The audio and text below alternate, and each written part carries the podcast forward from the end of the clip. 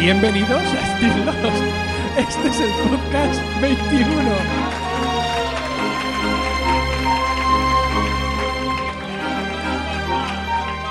Bien, este ha sido la. Hemos pagado ya el primer peaje del directo. Bienvenidos, muy buenas. Espero que estéis todos bien en el momento de escuchar este podcast y dispuestos a pasar un rato juntos rememorando nuestra serie favorita.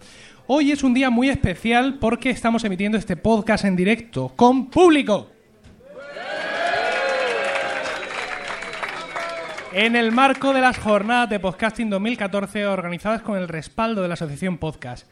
Las jornadas este año tienen lugar en Barcelona y ya que estamos en Barcelona, ¿qué mejor lugar en toda la ciudad? No, en toda España, tampoco en toda Europa, que Barma, el mítico bar barcelonés ambientado en la mejor serie de televisión de todos los tiempos.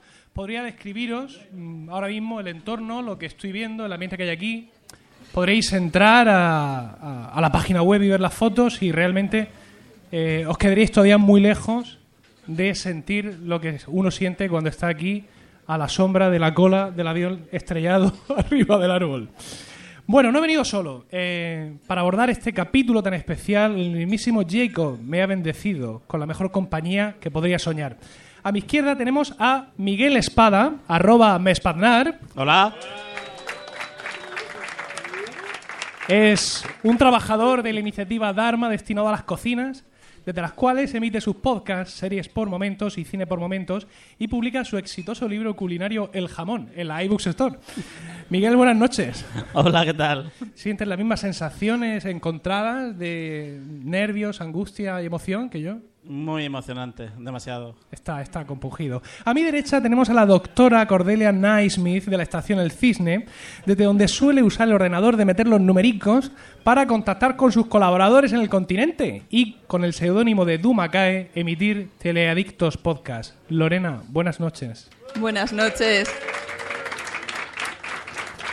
Hola a todos, buenas noches. Vemos que Lorena cuenta con un poquito más el favor de la audiencia aquí presente que Miguel y yo. Bueno, eh, así sin más dilación, creo que lo que toca ahora mismo es empezar este podcast y este podcast, evidentemente, estando aquí, no podría sino estar centrado en la iniciativa Dharma. Vamos a retrotraernos un poco a la fundación. Eh, Dharma significa Departamento de Heurística e Investigación en Aplicaciones Materiales. Es una cosa estupenda, es una cosa ah, seguramente muy discutida en casa. Yo con mi mujer hablamos mucho, oye, la heurística, hoy, ¿cómo se te ha dado? Bien. Y bueno, eh, sobre la fundación de Dharma, es curioso porque no hay una, una fuente de información centralizada, no hay un capítulo al que nos podamos ir. Estos capítulos que de pronto te metían en la serie, está en medio de toda la tensión, morirá, no morirá, y de pronto en el segundo capítulo te van a contar el boop de uno de los, de los, de los pero vamos a ver, pero muere o no muere. Bueno, pues eh, no pasa esto con la fundación de la iniciativa Dharma, no tenemos más que eh, lo que se ve en el vídeo de entrenamiento del Cisne y en The Lost Experience. The Lost Experience es un juego interactivo con respaldo de vídeos y web, etcétera, organizado por la ABC en, los Estados Unidos en, un verano estos que se aburrían entre temporada y temporada. Decidimos vamos a hacer esto y tenemos a los frikis contentos y están ahí generando visitas y, y compran en Amazon, que tenemos un enlace patrocinado. Y bueno, pues ahí eh, realmente se rodó mucho material original que no nos ha llegado sino de la mano del material extra que viene en las temporadas en DVD y en, y en Blu-ray. De ahí sabemos que la iniciativa Alma fue fundada en 1970 por los de Groot, que eran un matrimonio que con ese apellido solo pueden ser de origen holandés, evidentemente, Gerald y Karen, y estaba financiada desde su creación hasta aproximadamente los finales de los 80 por la Fundación Hanso, propiedad del magnate danés y fabricante de armas Alvar Hanso. Lo cual me hace mucha gracia porque se supone que la iniciativa de armas es un poco flower power, ¿no? Es un poco, por eso yo llevo esta barba, llevo desde mayo que planifiqué este directo, llevo esta barba pues para parecer un poco más hippie, más acorde con la historia. Y está pues fundada por un fabricante de armas. El objetivo literal era crear un recinto de investigación a gran escala donde científicos y librepensadores de todo el mundo se dedicaran a la investigación en meteorología, psicología, parapsicología, zoología, electromagnetismo y utopía social. Ah, no todos son ciencias por igual, podríamos decir, ¿no? aquí hay alguna paraciencia, pero bueno, como objetivos en la vida no está mal si finalmente se pueden cubrir. Y Las- cuyo, cuyo antepasado era el propietario de, de la Roca Negra. El antepasado de Álvaro Hanso, sí. Si es que. Correcto. No, cuando el río suena. agua lleva. Eh, le- la actividad de Dharma no se limitaba a la isla, pero su presencia en la misma tenía una importancia especial, entre otras cosas por lo que acaba de apuntar Miguel, porque detrás de la actitud de Álvaro Hanso había algo o- oscuro, ¿no? Dadas las propiedades magnéticas de la isla, eh, la iniciativa quería eh, utilizar la investigación científica para manipular el entorno y así cambiar cualquiera de los factores de la ecuación Valenzetti con el objetivo de cambiar el destino de la raza humana.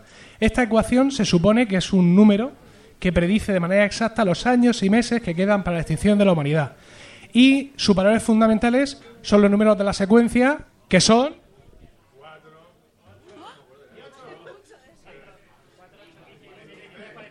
Muy bien. Qué desastre de público asistente. Yo esperaba que los, golea- que los corearais los números con las cervezas arriba, pero bueno, vemos que no. 4, 8, 15, 16, 23, 42, la clave de alguna wifi. No, yo estoy leyendo el chiste sobre que no lo, de que no lo sabéis. Está todo previsto. Bueno, eh, los cinco jeroglíficos egipcios, estos de, de cuando el, el ordenador se va a tomar por el tal, parece ser que también están un poco involucrados en esta ecuación. Entonces, pues bueno, esta gente montó allí sus estaciones, montó su cosa, puso su wifi abierta, ¿no? Todo se organizó un poco, de una manera un poco sui generis, y algunas de ellas pues no han llegado hasta nuestros días pues porque fueron destruidas o no fueron construidas o alguien tenía pilates esa tarde y dijo, bueno, esta ya la haremos, pero bueno, no se pudo hacer. Tenemos la hidra, la flecha, el cisne, parece un poco el- los números de, la 11 aquí en España. Eh, la llama, la perla, la orquídea, el bastón, el espejo, la tempestad y el faro, que somos los que molamos realmente, los coleguitas del faro. Eh, no vamos a abundar mucho en el tema de las estaciones porque esto pues daría para, para varios podcasts y para varios siglos.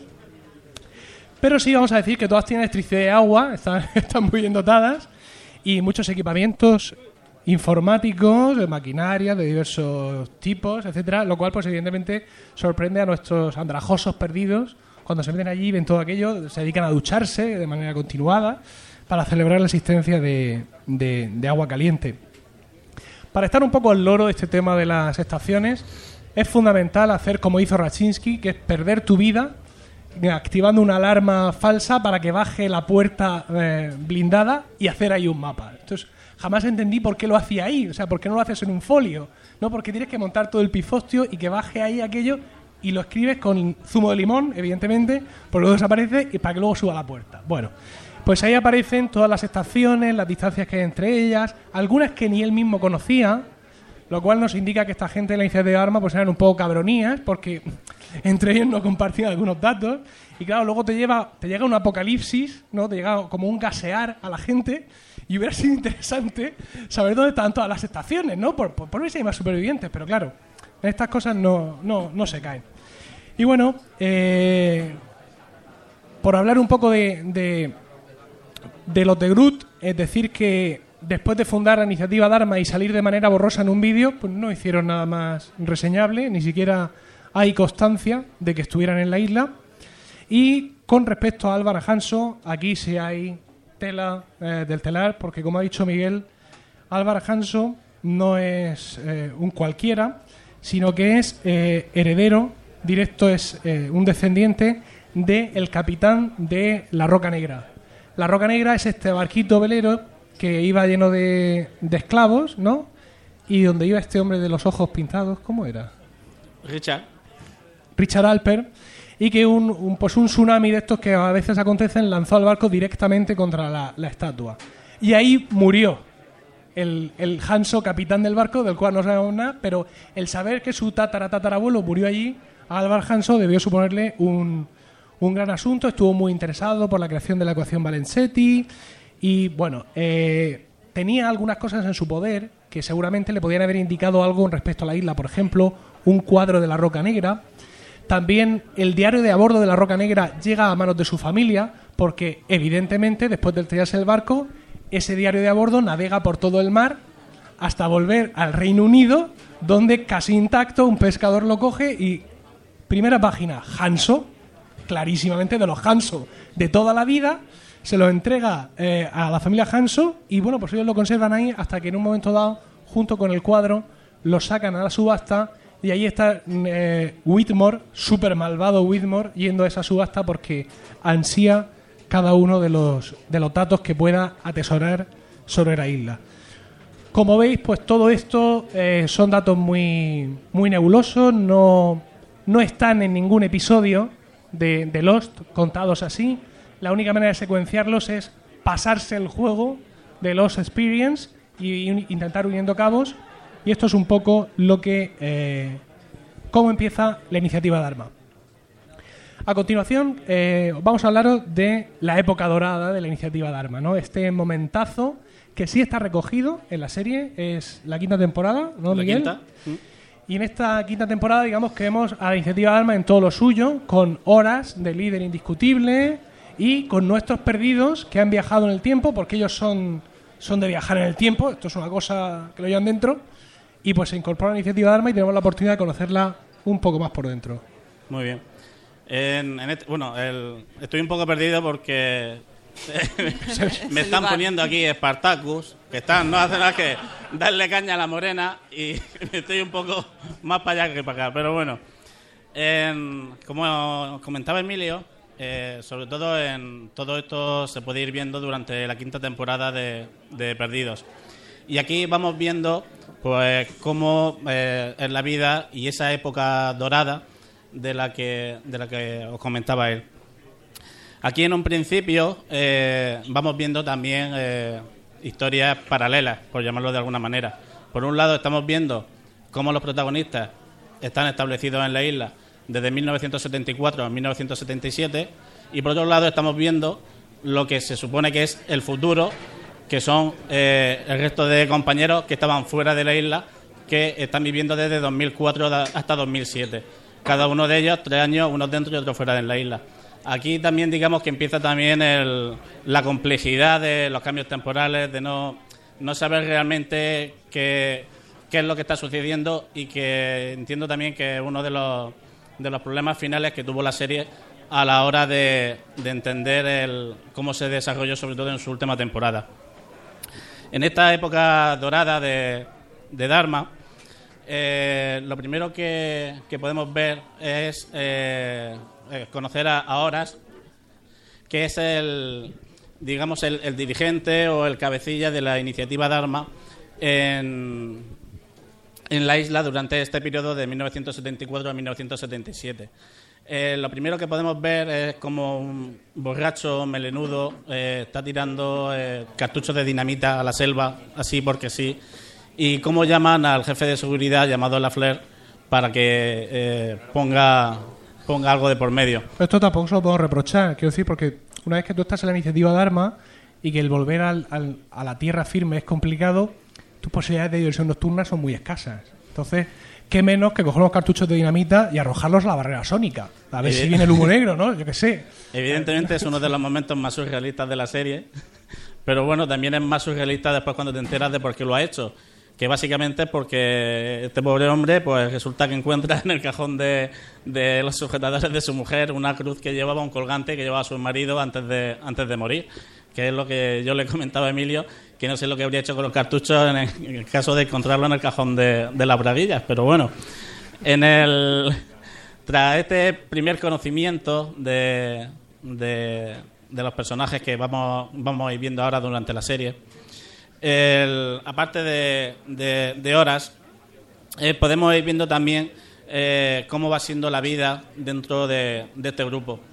Un grupo pues que es muy de los 70, muy naturista, que van a ir a trabajar, eh, la mayoría no saben eh, a qué. Eh, lo normal era que eh, firmaran un contrato de trabajo, los metieran en un submarino y eh, lo drogaran y cuando llegaran a la isla, pues entonces le asignarían un trabajo. Que Lo que, esa lo que pasa es que, claro, a la mayoría de la gente ya la tenían ganada. O sea, me firmas un contrato, me metes en un submarino y me drogas. Esto empieza cojonudo, ¿no? Sobre los 70. Y en cualquier caso, esto digamos que sería un poco parte de lo que leíamos en los objetivos de la iniciativa Dharma de la utopía social. Es decir, mucha de esta gente era llamada no ya por unas características concretas, como podía ser Juliet, que era médico, o alguno de estos que iba a hacer un trabajo concreto, sino ven un poco a ver si realmente podemos salir de este mundo que nos oprime. Eh, ¿Cómo se llega? Drogado, me apunto, claramente, ¿no? Entonces, pues forma un poco de ese, de ese aspecto de, utopía social. Está claro que, entre eso y el, el, apresamiento de Said en su momento, un poco más tarde, pues ya nos vamos dando cuenta de que realmente la gente que, está viviendo hoy en la iniciativa, o la mayoría de la gente que está viviendo de, la iniciativa Dharma, no deja de ser una panda de hippies colgados que se dedican pues a fumar, a vivir en la isla y a les la pinza, pero vamos, de mala manera. Otra de las cosas que, que, hay que tener en cuenta era lo que, lo que decíamos de los trabajos. Y es una cosa muy curiosa porque normalmente, eh, como he dicho antes, no sabían eh, dónde iban a estar destinados a la hora del trabajo. Y es curioso cómo a la hora de, nuestros protagonistas, que todos conocemos su pasado y sabemos a, lo que se dedican, eh, cómo te das cuenta de que el ladrón es el jefe de seguridad en la iniciativa, que Sawyer, la ginecóloga la ponen de soldadora, o al cirujano pues lo colocan en trabajos de mantenimiento. Algo que realmente es bastante curioso a la hora de, ir asignando los trabajos. Eso le pasa a, Jack, ¿no? Sí. Cuando Jack llega, le hacen el examen, le preguntan, tal, hombre, yo soy doctor en medicina, soy súper importante. Allá en el futuro me saqué mi título de medicina y tal. Y lo ponen de worker raso, como, como tú y yo. Como tú y yo. increíble. El, el siguiente eh, personaje que eh, vamos a ir conociendo también eh, durante esta temporada más profundamente va a ser Pierre Chan, que es el conocido por, por todos los vídeos de iniciación que, se han ido encontrando en, la isla hasta ahora. Es curioso porque a este hombre lo, lo denominaban el, el, hombre de los mil nombres, porque en cada vídeo de la iniciativa pues salía con un nombre distinto. Eh, lo tenemos como Marvin Candle cuando está presentando el vídeo de la iniciativa de, de, la, de la estación del cine. Lo tenemos como Mark Whitman con la, con la perla. Hay dos vídeos, el de la llama y, uno donde, donde muestran el uso de la barrera sónica y, para lo que sirve, en los que no tiene nombre. Y otro más que es Edgar Halliwas, que es en la estación La Orquídea todo esto también te lleva a, pensar el, por qué el, utilizar todos esos seudónimos. Y hay un, hay un vídeo en, los extras de, la quinta temporada. No, es el extra de la sexta temporada. El vídeo de. El vídeo, bueno, el vídeo ese que hicieron, un pequeño corto donde explicaron que, que por qué había osos polares, porque nadie lo había, lo había entendido y entonces donde se veía un vídeo donde Pierre Chan decía que el, bueno, se presentaba como Pierre Chan, hacía un vídeo, o sea, hacía unas recomendaciones y tal, y al final decía, y no difundéis mucho este vídeo, no va a ser que tenga que ir empezando a usar alias para que la gente no me conozca. Y entonces, claro, eso también te da de pensar de que la finalidad exclusiva de la isla se iba a basar exactamente, o sea, precisamente en, lo que era la, la experimentación en las bolsas de, magnéticas de la isla y que todo el resto de experimentos que estaban haciendo era algo significativo simplemente para, para hacer bulto o, para de relleno a la hora de, justificar esa investigación en la isla. Digamos que era para tener a los hippies entretenidos. Sí, sí. porque hay muchas islas en las que puedes ir a experimentar que no desaparecen de cuando en cuando. ¿no? Están ahí quietas, como la, de hecho todas las demás islas, ¿no? Están quietas en el mar flotando más o menos encajadas en algún atolón y no tienes que ir persiguiéndolas de cualquier manera. Sin embargo, se van a esta precisamente por todas esas eh, virtudes electromagnéticas que les van a permitir hacer esa experimentación que es, digamos, donde está un poco el, el, cogollo de, la investigación de Dharma. También eh, empezamos a, conocer eh, un poco, otra vez, bueno, a conocer un poco a, tomar otra vez eh, nota de, lo que son los hostiles y qué es lo que realmente querían en la isla. En, este caso, eh, se volverá mucho más presente, sobre todo cuando eh, Jack, Kate y Hugo pues, deciden salvarle la vida a ese pequeño Benjamin Linus al que Said le había hecho un agujero en el estómago con toda la intención de quitarlo de en medio. es un momento sin duda que, les va a marcar el, presente y, el futuro, o su futuro, eh, dentro de, su vida, de, lo que va a ser la isla. Porque el, salvar a, Benjamin, lo único que, que realmente estaba mostrando o nos estaba mostrando era que ellos realmente ellos tenían que estar ahí. Ellos debían de, de viajar al pasado y debían de salvar a Benjamin Linus, que iba a ser el que se iba a convertir al final en ese pequeño monstruo que se convierte para, para luego acabar con todo. Y que esa era la justificación que tenía Benjamin Linus de poder de querer atraer a todos a la isla de nuevo, porque realmente la única finalidad que él quería era que su futuro se convirtiera en realidad.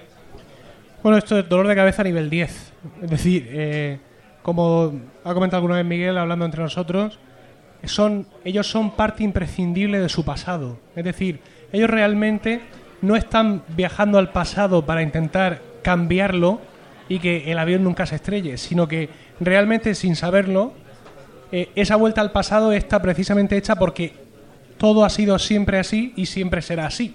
Es decir, cuando ellos llegan a la isla, sus yo del, del, otro círculo del agujero de gusano ya han pasado por ahí y ya han hecho todo eso, ¿no? Entonces, realmente creemos que la justificación de todo lo que ocurre es que no había posibilidad real de cambiar el pasado porque ellos eran esta parte que hacía que se cumpliera otra vez todo lo del futuro.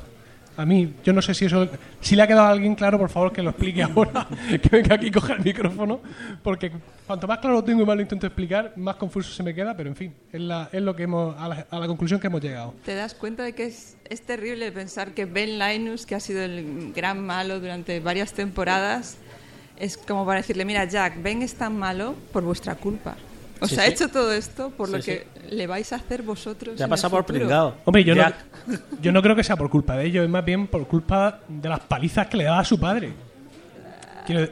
lo veremos ahora después en la purga. Yo no creo que el carácter de él venga, y además seguramente le borraron la memoria al curarlo. Allí en, el templo de los, de los hostiles son muy cuidadosos para eso. Cuando lo llevan al templo es nunca volverá a ser el mismo y una negrura entrará en su alma. Sí, pero él ya, él ya era mm, medio malo, o sea, él ya no, ya no, no quería estar con, la iniciativa. Desde el primer momento quería irse con los otros, pero, de eso, pequeño. Eso no es ser malo, eso es evitar que te sacuda a tu padre borracho. Quiero decir que yo pienso que, es más el, el maltrato, porque realmente nosotros solo vemos una parte de ese maltrato, de esa relación disfuncional entre Benjamin Linus y su padre Roger, pero claro, eh, nosotros lo dejamos ahí con cuántos años, ¿ocho? Por ahí. De los ocho hasta que luego aparece el mismo actor que conocemos, pero con el pelo así hacia el lado, para simular que es joven. Esto lo utilizan mucho en, en, Lost. Cuando el personaje aparece y tiene que. es el mismo personaje, lo maquillan un poco, muy poquito, y lo peinan para el lado, ¿no? Entonces ya está. Evidentemente es joven. Sale peinado para el lado, ¿no? Pues Benjamin Linus sale así y tendría ahí, pues no sé, 22, 23 años. Me, me cuesta determinar la edad por el peinado. Sí son muchos años recibiendo estopa de Roger, ¿no? Entonces, pues yo pienso que hay que culpar un poco más a Roger.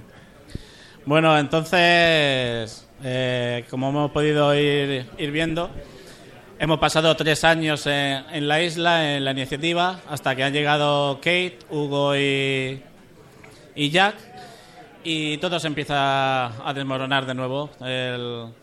todo empieza a ponerse, no sé, cómo como es una sensación de, de mal rollismo, de este decir, han venido esto y ahora se tuerce todo. Sí, porque estaban tan felices. Está Sawyer con su nuevo nombre, que era Le Fleur, es un nombre muy bonito. Está jugando a las casitas con Juliet y tal, y la verdad es que el, que lleguen de nuevo los otros, pues les trae un poco a la realidad, ¿no? O sea, no podéis vivir aquí en los 70 tranquilamente. Tenéis que activamente participar en la elaboración de vuestro pasado para que el futuro se cumpla.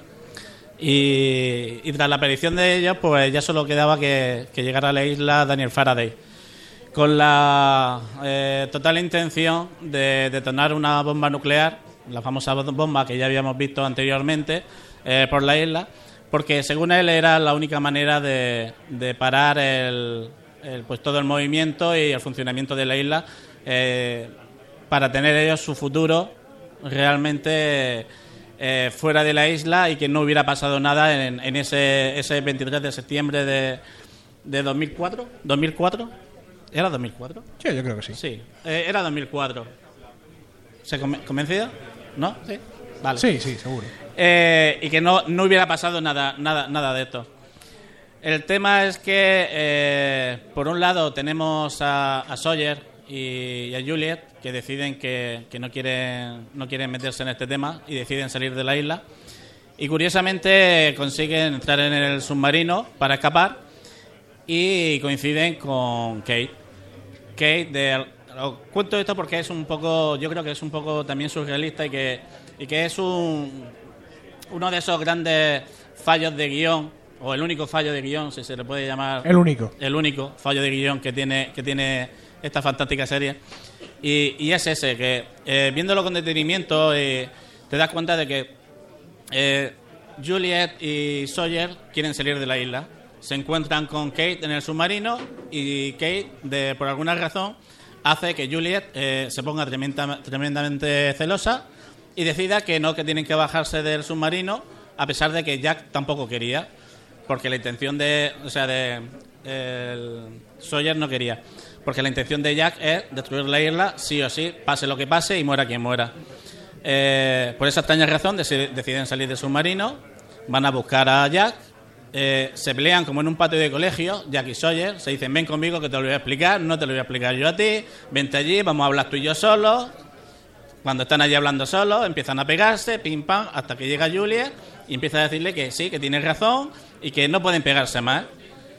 A todo eso, la que había montado el pifostio, que era Kate, que era la de hay que parar a Jack, hay que parar a Jack y hay que parar a Jack, está como mm, una amapola en un jardín con Jack, qué guapo eres, qué ojos más negros tienes y mm, de este lío que yo he montado en el submarino 10 minutos antes, pues yo ya ni me acuerdo. Entonces, Algo que, por cierto, es todo muy eso... de Kate. no- Es muy de Kate. Es eh. muy de Kate. Armarla entre Jack y Sawyer es muy de Kate. ¿Para qué está Kate en esta serie? Para eso. Todo esto nos, nos va a llevar al, incidente. Ese, ese incidente que, al final hará que, todo pare o no. Y bueno, lo que, lo que entendemos es que el, incidente lo único que hace es... El incidente es como otras muchas cosas de, de los... Es decir, no se explica exactamente lo que pasa, pero da un poco igual. Por ejemplo, cuando la estación del cisne explota, se vuelve el cielo violeta, los de Dalma, se- eh, los, de, los, otros se, los otros se quedan sin comunicaciones. Es en plan, ¿qué ha pasado? ¿Para qué valía el botón de alarma? Si valía para lo que valía, ¿por qué no le han dado antes? Si no sabían para qué valía, ¿para qué lo hicieron? ¿Qué llevaba? Y es en plan, da igual, es simplemente pues quitarnos la estación del cine de medio y seguir para adelante. Pues con lo del incidente ocurre exactamente lo mismo. ¿Qué ocurre? La bolsa medio contiene, eh, perdón, la, explosión de la bomba medio contiene la bolsa de energía electromagnética y gracias a eso no se libera del todo o todo lo contrario lo provoca. En definitiva, como siempre se nos dice, Lost no va exactamente de qué sucede, sino de la evolución de los personajes ante muchas cosas muy extrañas que le pasan. Y entre las cosas eh, realmente extrañas que pasan en esta serie es la desaparición de la iniciativa Dharma porque acaban gaseados. Con lo difícil que es gasear a alguien al aire libre. Sin embargo, eh, tenemos a Benjamin Linus que tiene soluciones para todo y lo va a conseguir. Lorena. Pues sí, llegó la purga. Gracias. Tengo aquí a mis fans. Pelotas. Gracias. Y con la purga llegó el fin rápido y radical de la iniciativa Dharma, o prácticamente la mayoría de ellos. Sabemos la fecha de la purga porque fue el día del cumpleaños de Ben, un poco lo que contaba Emilio de que su padre le zoscaba. Además, nunca se acordaba de su cumpleaños. Entonces tienen este momento padre e hijo en una furgoneta de hippies, de papá, ¿sabes qué día es hoy? Hoy es 19 de diciembre, hoy es mi cumpleaños y aquí te voy a gasear. Pero no, no se acordaba o no quería acordarse porque coincidía con la muerte de la madre? Sí, bueno, tenía esa Excusa. Esa, esa excusa, ese rollo muy americano de tú has matado a mi mujer, prepárate a morir, no sé, algo absurdo completamente, pero que sí, el padre le guardaba rencor porque a causa del parto prematuro la mujer había muerto. Toda Yo- culpa del bebé. Yo pienso que no es del todo eso, ¿eh? Yo pienso que es el, el hecho de la, de la muerte de esta mujer allí desencadena todo lo demás. Es decir, él se convierte en un amargado. Eh, cuando este hecho sucede, cuando la madre muere de sobreparto allí en la carretera, es Horas el que casualmente llega con el coche y, le- y les asiste.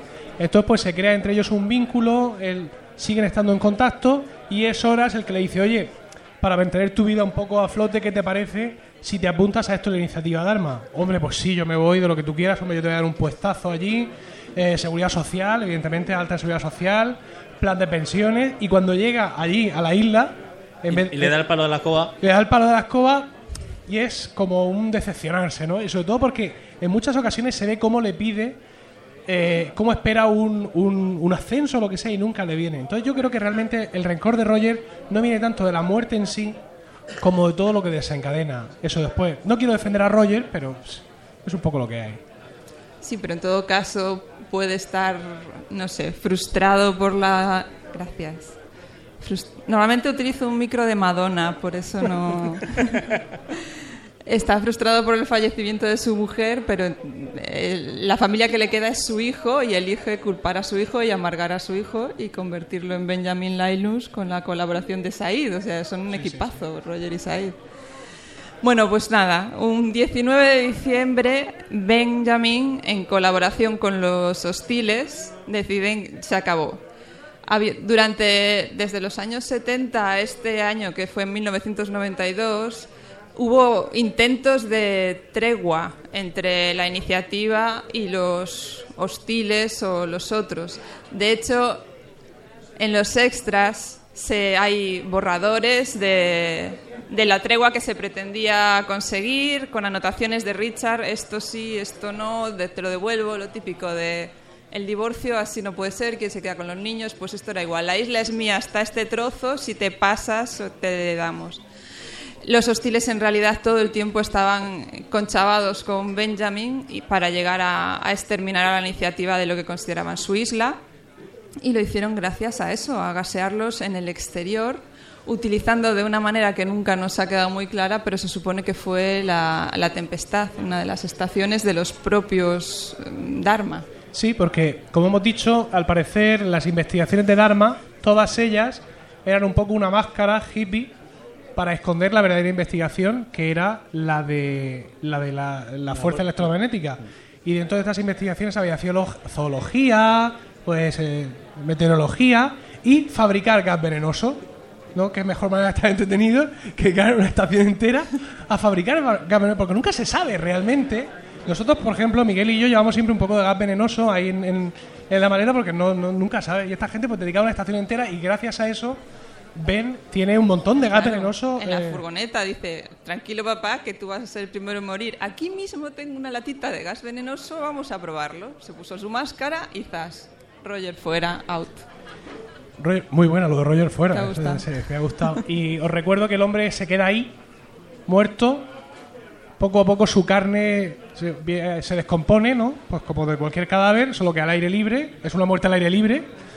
Y muchos años después lo va a encontrar Harley. Harley encuentra esa furgoneta hippie en ese capítulo maravilloso y se encuentra allí al, al, muerto y le vemos el nombre de Roger en, el, en, el, en un mono como este. En fin, vale.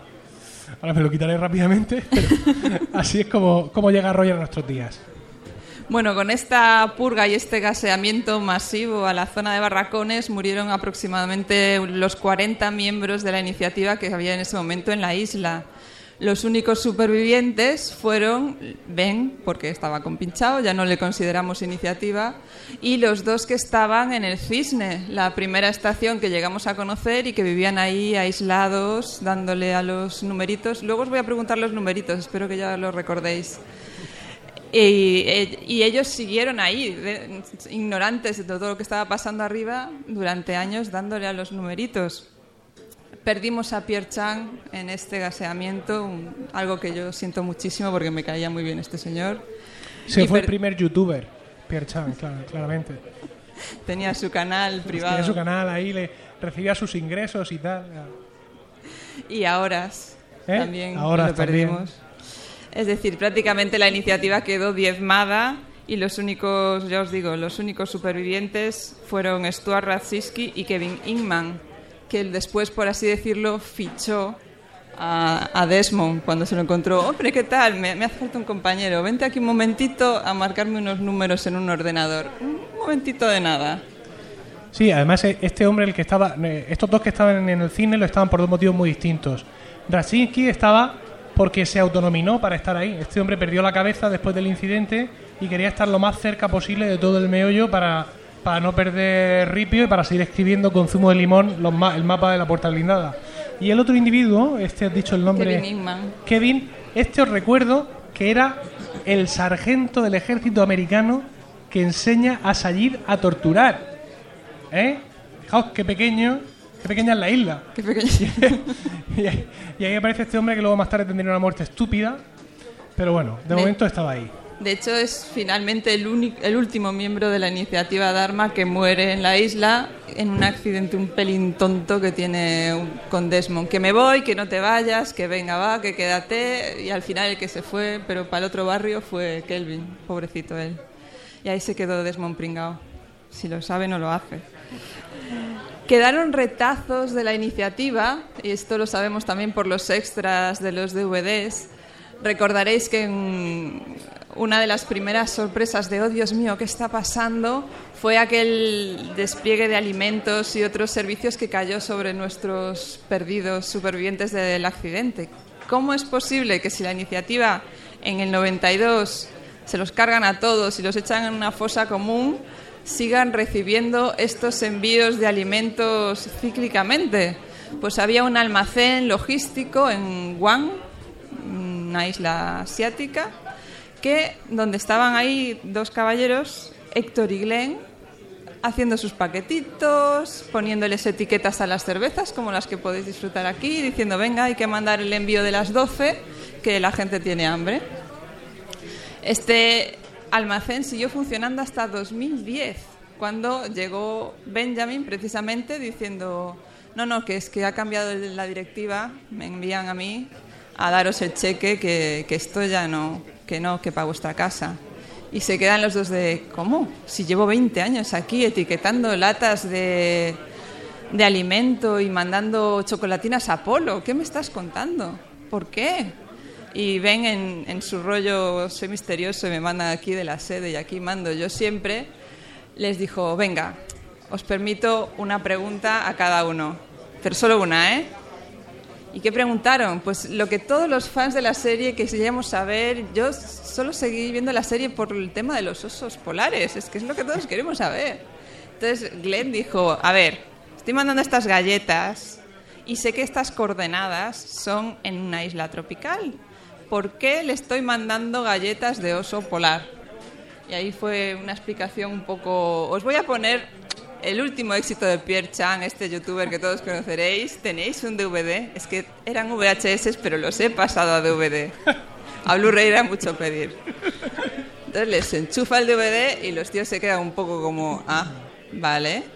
Y la siguiente pregunta que tuvo el, el otro compañero fue, ¿pero dónde está la isla? Bueno, por así decirlo, o cómo estas ¿qué pasa con esto? Y la respuesta está clara, la isla se mueve. Y con esto Ben se cogió una barrita de Apolo y se fue a su siguiente misión de chapar el chiringuito. Sí, porque como tú bien dices, había más cosas fuera de la isla, aparte de este almacén de Wuhan, había otros muchos puestos de control, había otra mucha gente fuera que en su momento perteneció a Dharma, pero que luego, evidentemente, ante la posibilidad de ser gaseado e incluso outdoor, pues decidieron cambiar, cambiar eh, el, chaleco. Había una gente en una carnicería, no sé si os acordáis, que también te gestionaban el tema de las idas y venidas. Luego estaba la madre de ahí en aquel sitio donde tenían aquella flecha que subía y que bajaba aquel péndulo tremendo. Es decir, toda esta gente estuvo en algún momento también relacionado con Dharma y luego pues volvieron eh, bajo la, la, disciplina, evidentemente, de, del que tiene el gas letal. Aquí el que tiene el gas. Eh, Hay una cierta incongruencia en las fechas. Dime, Miguel. No, tú. ¿Yo? Tú. ¿Yo qué? Que diga, que diga. Ah, gracias. Perdón.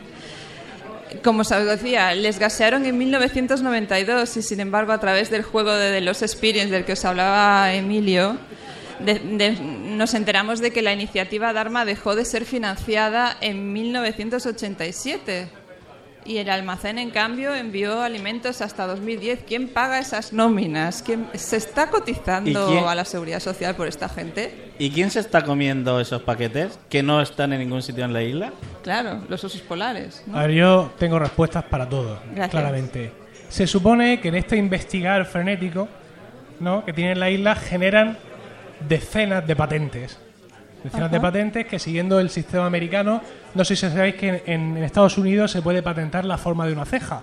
Y todos los americanos que tengan la misma forma de tu ceja te tienen que pagar por esta ceja.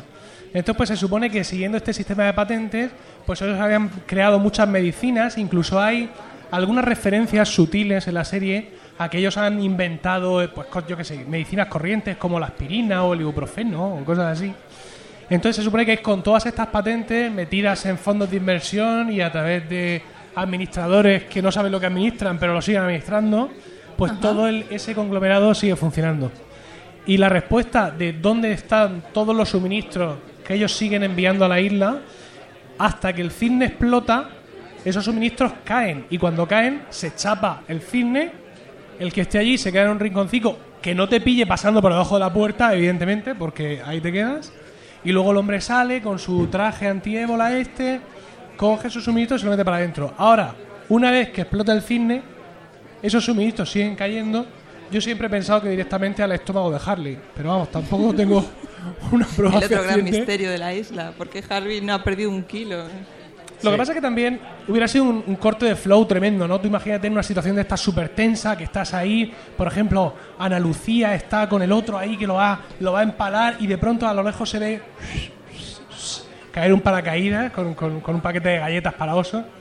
Hubiera sido un poco un corte de... Tendría que ser el día a día de la isla, no el té de las 5, no, no, la, la caída de alimentos de las seis y media. Uy, es tarde, me tengo que ir, no está cayendo la, la caja. Yo fíjate, lo digo en, en muchos de los capítulos del podcast, eh, de las escenas que ¿De más me cuál gustan... podcast? ¿eh? De Still Lost, este podcast Ah. que estamos grabando. Es un- Es un troll. Eh, eh, lo digo en muchos de los capítulos del podcast y es que eh, de toda la serie, las escenas que más me gustan o de las escenas que más me gustan son de la- las que muestran el día a día de, de lo que hacen los perdidos, ¿no? Cuando hay un capítulo en el que no pasa nada, que esto es frecuente, pero que en el que no pasa nada, digamos, con los, con los extraviados y los ves ahí pues lavando la ropa, a quien le toca el turno de, la- de- precisamente la lavandería, el otro que está intentando cazar peces y todas estas cosas pues son, son muy agradables. Eres ¿no? fan de supervivientes, entonces. No, en el no, fondo. ¿por qué? ¿Por qué? ¿Por qué? Lo de, lo de hacer la pesca me lo No, pero es que recordó. lo que les pasa a los de supervivientes me da un poco igual. Lo que les pasa a estos, pues ya se les ha cogido cariño y, y bueno, pues. Pues esta es la historia, más o menos, someramente, de, de la iniciativa Dharma. Evidentemente hay muchos retales, muchos momentos gloriosos, sobre todo ¿Alguien no ha entendido el final? en esa, en esa quinta temporada. No estamos aquí para hablar del final. El final es un final perfecto y redondo que no requiere explicación. Sin embargo, la iniciativa Dharma sí hay que hablar un poco más de ella.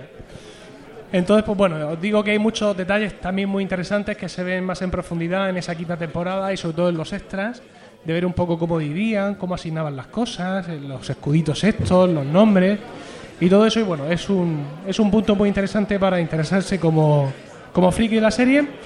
Pero bueno, en cualquier caso, con esto hemos llegado ya al final del podcast de hoy. Y eh, espero que os haya gustado, que os hayáis entretenido someramente y esperamos vuestros comentarios y sugerencias en todos los medios que hay a vuestra disposición, como son el correo electrónico stilllost.milcar.es, el blog stilllost.milcar.es, iTunes, Spreaker, Twitter, arroba snpodcast y por supuesto en la web eh, de la red de podcast.emilcar.es. Ahora sí, terminamos aquí en nombre de los de Grots, Álvaro Hanso y todos los que componen la iniciativa Dharma. Gracias, namaste y buena suerte.